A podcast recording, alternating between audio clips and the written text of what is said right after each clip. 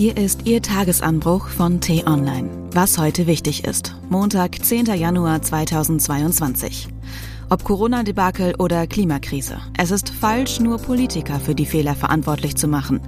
Lösen lassen sich die Probleme anders. Geschrieben von Florian Harms, gelesen von Anja Bolle. Jeder ist gefordert. Es ist leicht, mit dem Finger nach oben zu zeigen. Besonders leicht ist es in Krisenzeiten.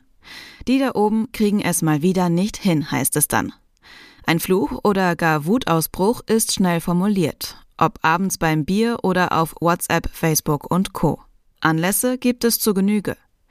Den einen gehen die Kontaktbeschränkungen nicht weit genug. So kriegen wir die Infektionszahlen doch nie herunter, heißt es dann. Warum hören die Politikfuzis nicht auf die Wissenschaft? Die anderen halten die 2G-Plus-Regeln in Restaurants für eine Riesensauerei.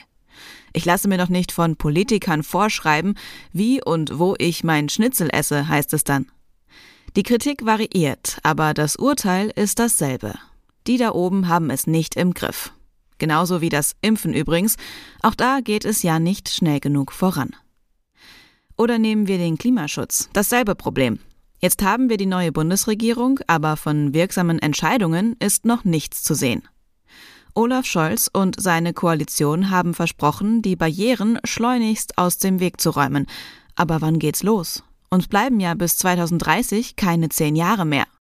Oft ist die Kritik an Regierenden berechtigt, klar. Aber wir leben in einer pluralistischen Demokratie, die auf der Eigenverantwortung jedes Bürgers und jeder Bürgerin basiert. Das System funktioniert nur, wenn möglichst viele Menschen mitmachen. Nehmen wir das Beispiel Corona-Regeln. Die mögen zum Teil konfus sein und wahlweise als zu lasch oder zu harsch empfunden werden, aber am Ende werden wir aus der Pandemie nur herauskommen, wenn möglichst viele Leute sich vernünftig und rücksichtsvoll verhalten und eben nicht in der Bahn die lästige Maske unter die Nase rutschen lassen, sich nachts auf illegale Partys schleichen oder die Impfung monatelang hinauszögern, weil man noch nicht so genau weiß, ob sie nicht doch womöglich eventuell vielleicht irgendwelche Langzeitschäden verursacht. Wer will, dass Corona endlich endet, macht mit. Oder das Beispiel Klimakrise. Der nachhaltige Umbau der Energieversorgung ist eine so gewaltige Aufgabe, dass man aus triftigem Grund bezweifeln kann, dass er schnell genug gelingen wird. Die Folge dieser Zweifel darf aber nicht eine Egalmentalität sein. Was hält uns davon ab, selbst mehr für den Schutz unseres Planeten zu tun, statt immer auf die Politiker und deren Gesetze zu warten? Es steht nirgendwo geschrieben, dass man einen spritfressenden SUV fahren muss, und es ist auch kein Menschenrecht, zweimal im Jahr in den Urlaub zu fliegen. Muss jeden Tag Fleisch auf den Teller und setzt man sich für jede Strecke in den Wagen, statt das Rad zu nehmen? Eine globale Aufgabe lässt sich nur lösen, wenn jemand vorangeht. Das können nicht allein die Politiker in Berlin sein. Manchmal ist es besser, den erhobenen Zeigefinger um 45 Grad abzuwinkeln. Dann zeigt er nämlich auf uns selbst. Was heute wichtig ist. Die T-Online-Redaktion blickt für Sie heute unter anderem auf diese Themen. Der Rückversicherer Munich Re veröffentlicht seine weltweite Bilanz der Naturkatastrophen. Für Deutschland steht bereits fest, 2021 war das Jahr mit der teuersten Naturkatastrophe aller Zeiten. Die Juliflut in Nordrhein-Westfalen und Rheinland-Pfalz hat Gesamtschäden von mehr als 30 Milliarden Euro verursacht.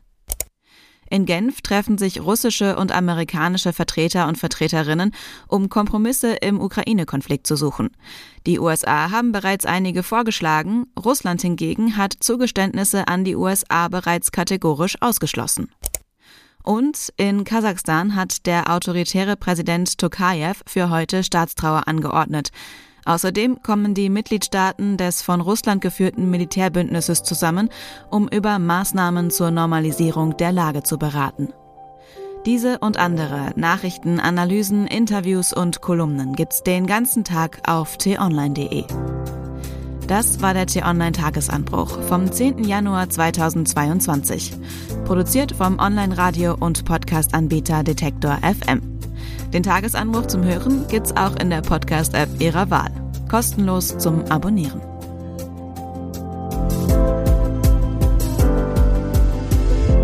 Ich wünsche Ihnen einen frohen Tag. Ihr Florian Harms.